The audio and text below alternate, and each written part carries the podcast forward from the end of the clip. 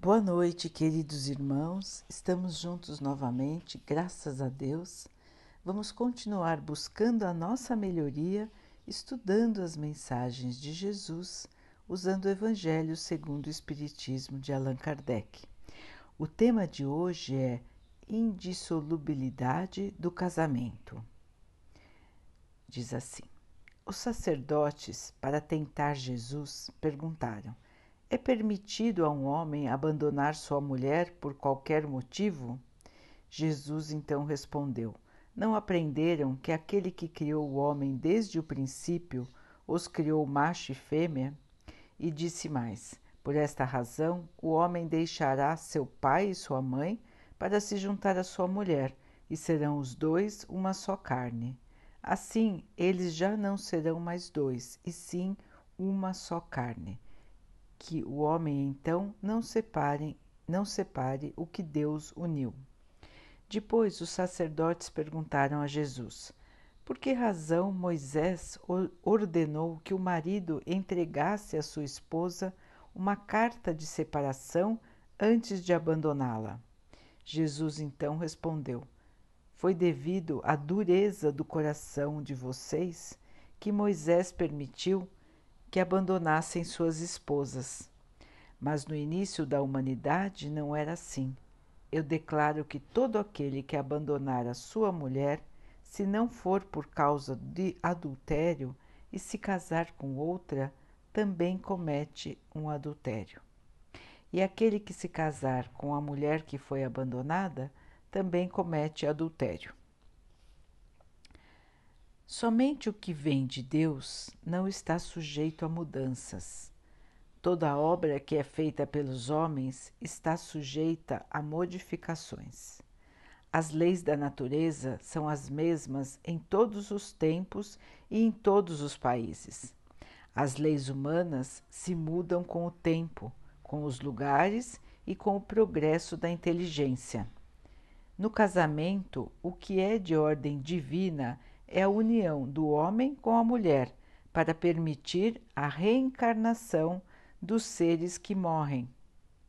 As leis que regulam essa união são feitas pelos homens e não existe em todo o mundo dois países onde elas sejam iguais, nem mesmo entre países cristãos.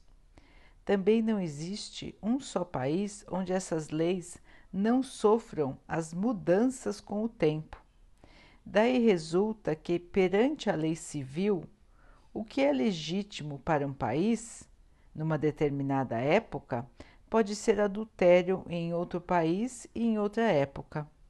Esse fato ocorre porque a lei civil tem por objetivo regular o interesse das famílias, e esses interesses mudam de acordo com os costumes e com as necessidades locais. Em certos países, apenas o casamento religioso é legítimo. Em outros, além do religioso, é necessário também o casamento civil.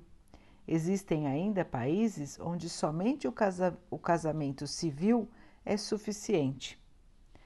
Na união do homem com a mulher, além da lei divina de reprodução, que é comum a todos os seres vivos, existe uma outra lei divina de caráter exclusivamente moral, que é a lei do amor. Essa lei, como toda a lei de Deus, não pode ser mudada.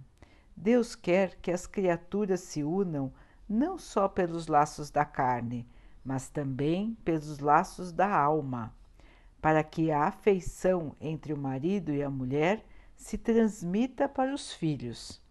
Quer também que sejam dois em vez de um, para dar aos filhos amor, cuidados e fazê-los progredir.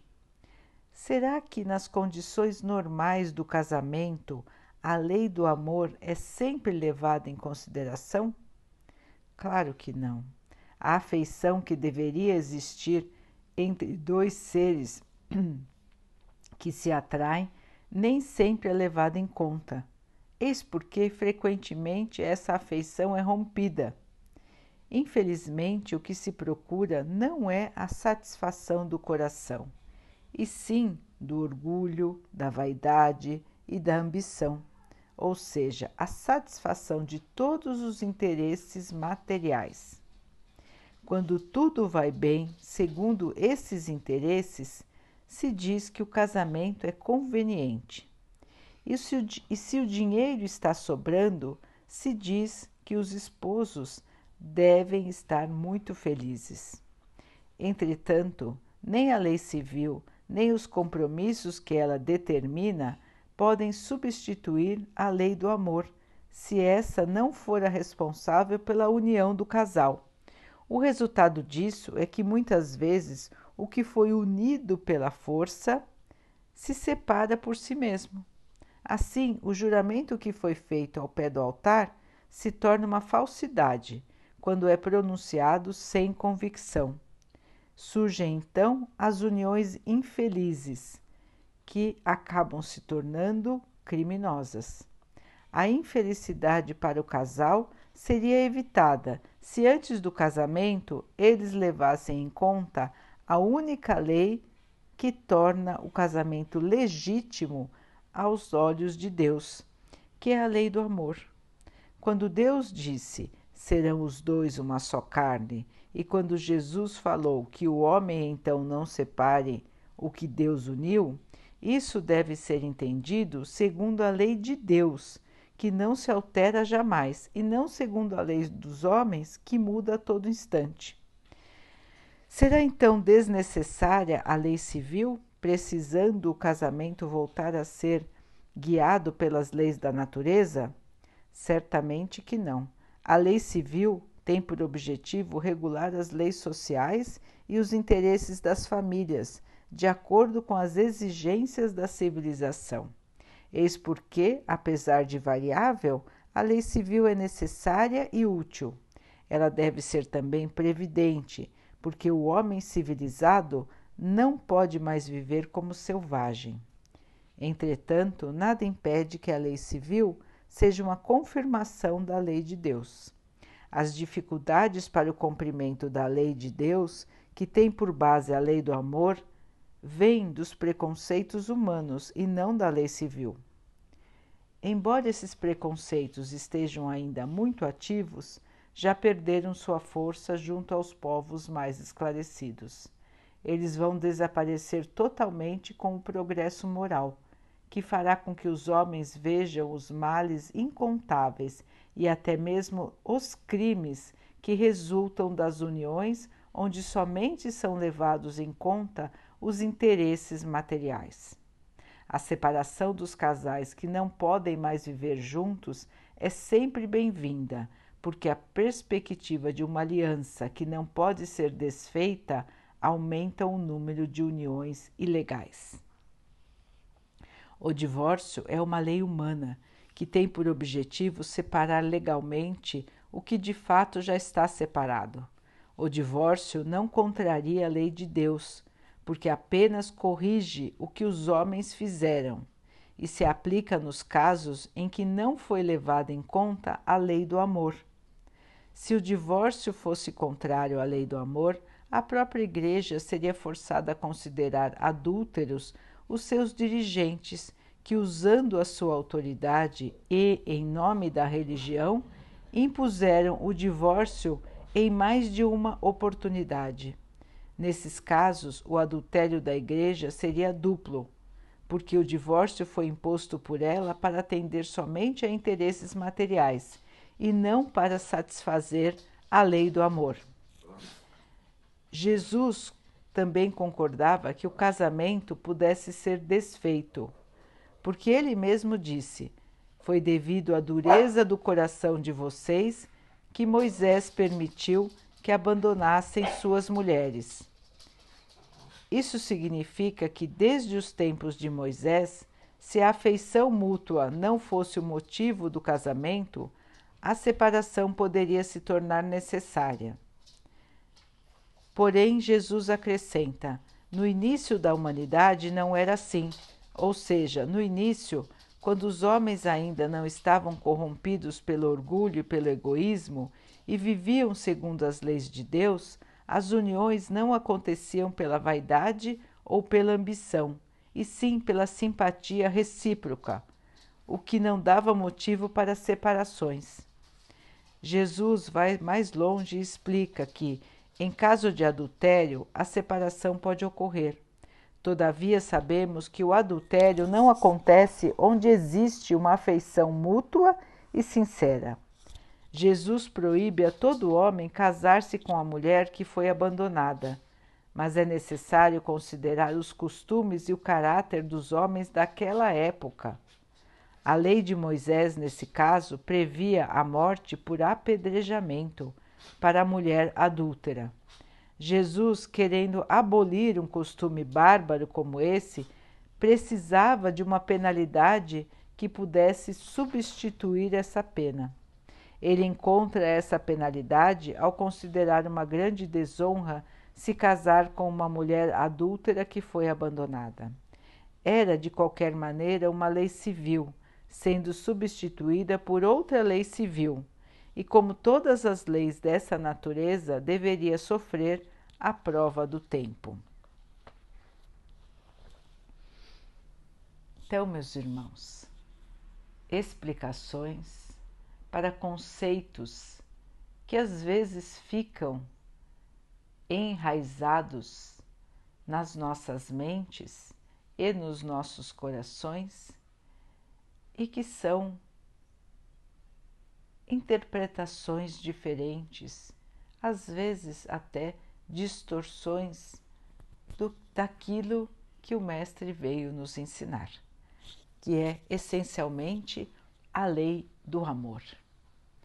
Então, em relação às uniões afetivas, em relação ao casamento, a união de dois seres para que possam viver juntos e para que possam criar as suas próprias famílias, o mais importante a verificar, o mais importante a considerar, como disse o texto, é o amor, o amor verdadeiro, a verdadeira afeição que une dois seres. Esta afeição, este amor, não deve ser guiado pelos interesses da matéria, ou seja, interesses desta vida, interesses que vão passar. As pessoas devem se unir para a criação para a felicidade, para a sua própria evolução. Ninguém que está aqui neste planeta e nem outros é perfeito. Perfeito só é Deus, nosso Pai, que nos criou. Todos nós temos imperfeições, todos nós temos problemas, todos nós caímos e levantamos muitas vezes em nossa vida. E o que é então importante, irmãos? Já que todos somos falhos, já que todos estamos aprendendo, já que todos temos defeitos. A caridade. A caridade, irmãos, não é só dar uma esmola, não é só dar um bem material, mas a caridade é, acima de tudo, uma maneira de viver. Como a caridade pode ser uma maneira de viver? Jesus já nos ensinou que a caridade é o único caminho para a salvação. O que quer dizer isso? A caridade é o único caminho para que possamos evoluir. Ela é a coisa mais importante para a nossa evolução. Então, irmãos, se somos seres caridosos, como nos comportamos? Quem é caridoso tem paciência. Quem é caridoso perdoa. Quem é caridoso dá o exemplo sem falar nada. Quem é caridoso espera. Quem é caridoso perdoa. Quem é caridoso pede perdão. Quem é caridoso, acima de tudo, faz aos outros o que gostaria que os outros fizessem para si. Então, irmãos, se nós levarmos em conta o comportamento da caridade, em primeiro lugar, escolheríamos com quem iríamos nos unir sobre este ponto de vista, o ponto de vista da caridade. Então, só iríamos nos unir com aqueles seres com que nós realmente amamos. Não iríamos nos unir com pessoas que para as quais não poderíamos levar o verdadeiro amor. Muitos casamentos, então, deixariam de acontecer, já que muitos não são guiados, não são ligados pelo verdadeiro amor. Mesmo que acontecesse então, se o indivíduo se pautasse pelo comportamento da caridade, muitos casamentos não se dissolveriam, porque o comportamento caridoso os manteria. Então, irmãos, o que é mais importante? A união entre seres é muito importante e é essencial para que outros seres possam estar aqui na Terra. Nós dependemos da união de homem e de, dos homens e das mulheres para podermos estar aqui novamente. Todos nós já tivemos muitas vidas e teremos outras, porque precisamos desta oportunidade para a nossa evolução. Se nós, se nós não estivermos aqui de novo, não teremos esta chance de aprender e de resgatar nossos erros do passado. Daí, mais uma razão para agradecermos os nossos pais pela oportunidade que nos deram de estar aqui. Ninguém é perfeito, ninguém é como Deus, todos nós estamos aqui aprendendo. Então, os nossos pais, nós já temos para com eles uma grande dívida, que é a vida que eles nos deram. Se nós achamos que eles não conseguiram nos criar como nós gostaríamos de ter sido criados, se nós achamos que eles erraram, se nós achamos que eles são seres imperfeitos, se nós às vezes criticamos duramente os nossos pais, deveríamos pensar melhor.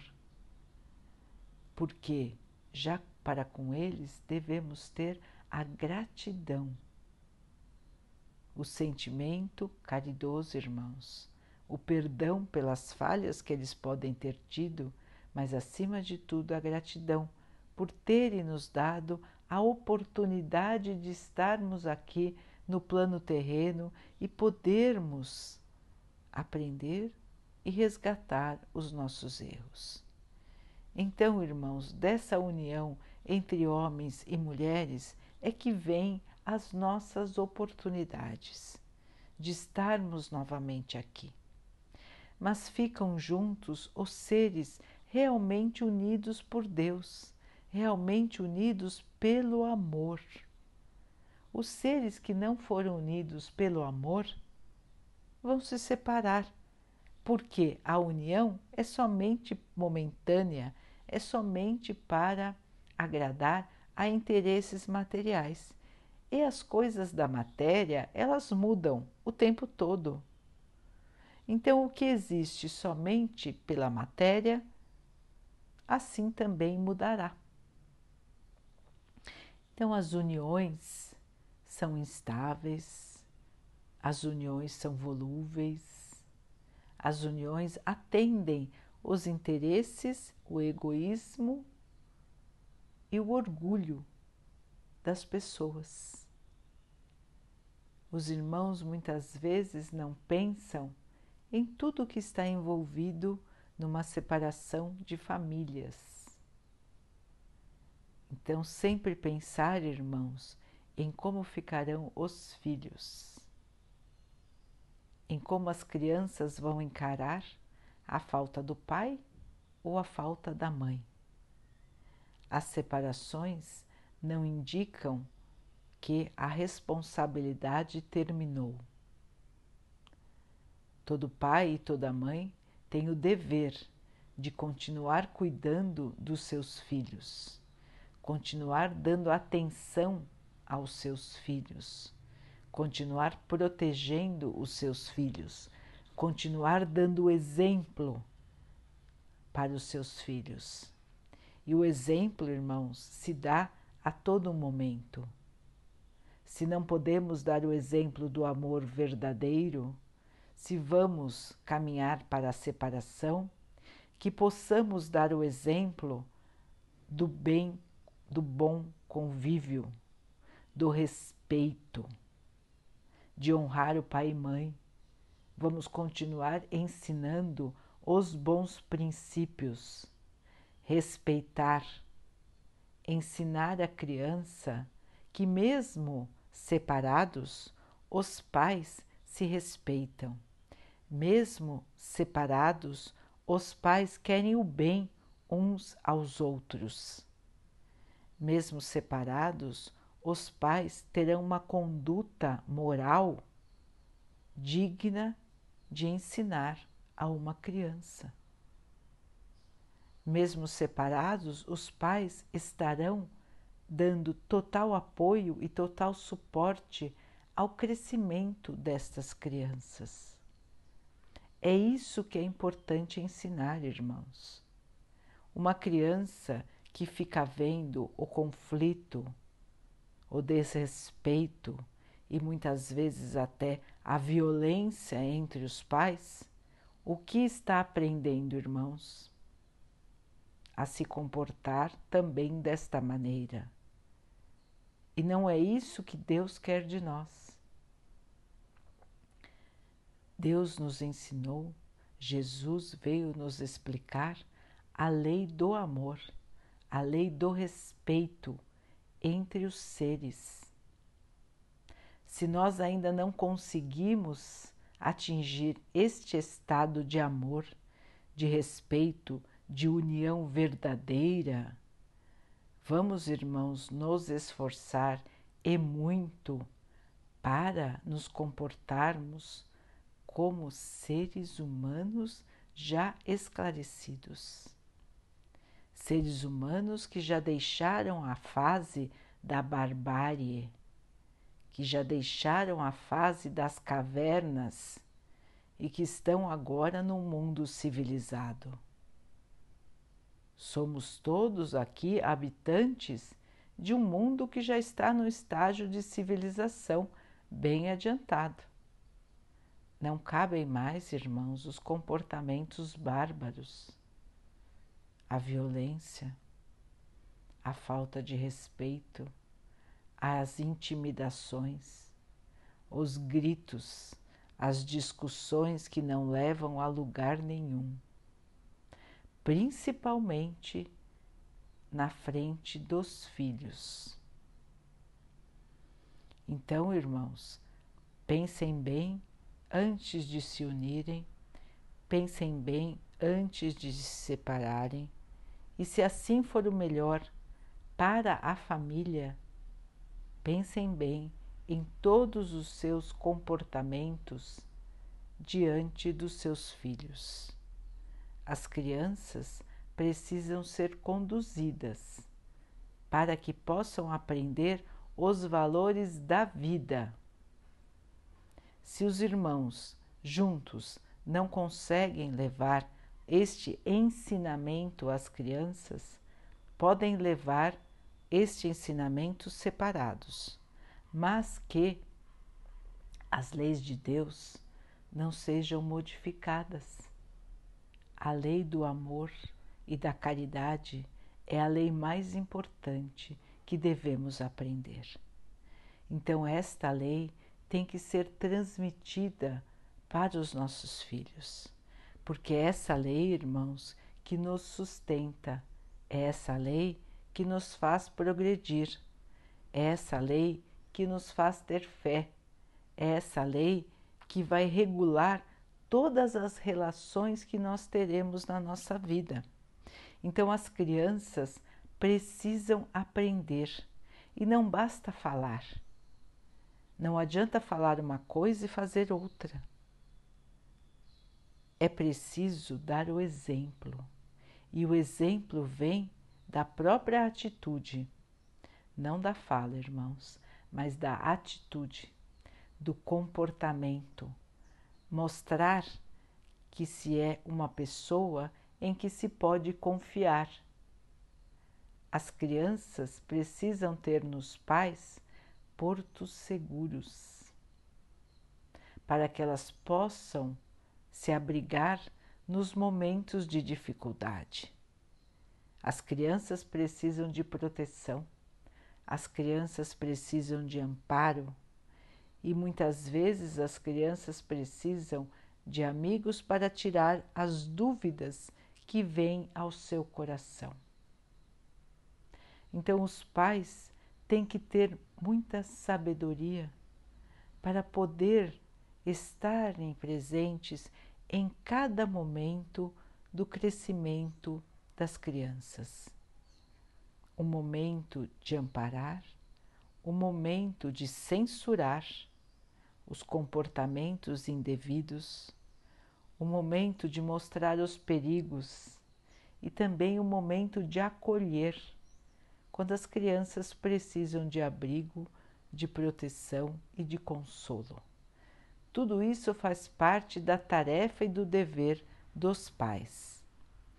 Então, irmãos, mesmo em casamentos que foram dissolvidos, o dever dos pais nunca termina, porque este dever foi assumido antes de estarmos aqui no plano da carne e do osso. Os irmãos tinham um compromisso com esses espíritos antes de encarnar. Ninguém nasce por acaso nas famílias. Tudo já está acertado no plano espiritual. Nós concordamos em receber os irmãos que vêm como os nossos filhos, assim como nossos pais concordaram em nos receber. Então, irmãos, são compromissos que foram criados antes de estarmos aqui encarnados e que nós não podemos abandonar. Se o casamento acaba, a união entre pais e filhos não acaba. Esta união, este compromisso foi assumido por nós mesmos antes de nascermos. Às vezes, até depois de nascermos, mas o nosso espírito assumiu esse compromisso no plano espiritual. Todos nós somos consultados antes de recebermos os filhos e nós aceitamos em espírito assim recebê-los. Então, irmãos, o nosso espírito está o tempo todo vivo, ativo estabelecendo compromissos para a nossa própria evolução, compromissos de auxiliar o Pai na sua grande obra de evolução da humanidade. E um desses compromissos é a maternidade e a paternidade.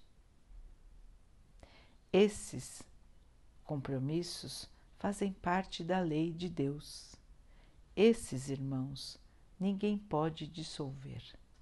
Podemos fugir deles, nós vemos muitos irmãos que abandonam seus filhos, que uma vez separados, simplesmente esquecem dos seus compromissos.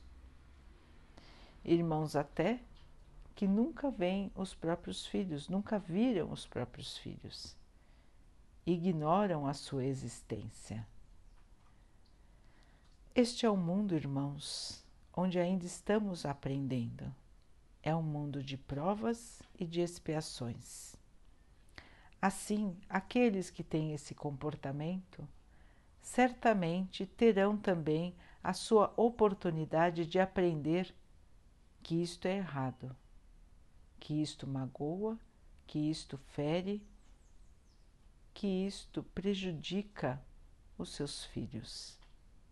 Assim também, irmãos, os filhos que sofreram o abandono têm nesta vida uma provação para superar. Nada acontece por acaso, irmãos. A justiça de Deus, ela não falha, nunca.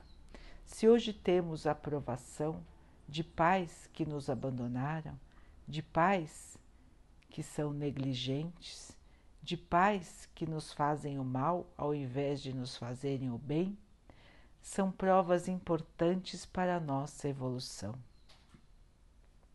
Nós não sabemos como foi o nosso passado, nós não sabemos como criamos os nossos filhos do passado. Muitas vezes, passar por esta aprovação agora é um resgate dos nossos erros do passado. Muitas vezes são oportunidades para que possamos exercitar o perdão oportunidades para que possamos enxergar como é ser uma criança abandonada, como é ser um filho maltratado. Então, irmãos, não existe injustiça. Tudo o que nos acontece é para o nosso bem, mesmo que nós não sintamos assim no momento.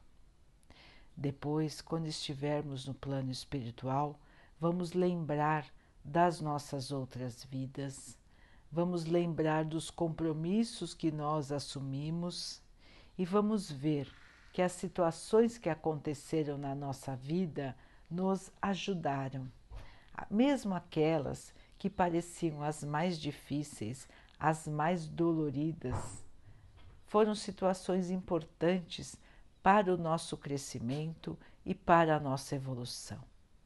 Então, irmãos, onde quer que estejamos, em qualquer situação familiar em que estejamos inseridos, vamos lembrar de fazer o melhor, de dar o melhor de nós e de não julgar. Perdoar, irmãos, perdoem seus pais, perdoem suas mães, perdoem os maridos, perdoem as esposas. Façam o melhor que puderem fazer. Se a união é impossível, se mantenham separados, mas mantenham o amor e a caridade para com si mesmos e principalmente para com os filhos. Perdoem os seus pais, irmãos. Perdoem as suas mães. Não deixem o rancor, a mágoa e até o ódio se abrigar no seu coração, porque a cada um será dado aquilo que plantou. Então não somos nós que fazemos a justiça, é Deus quem a faz. E Deus a faz de maneira perfeita. Deus cuidará de tudo e de todos.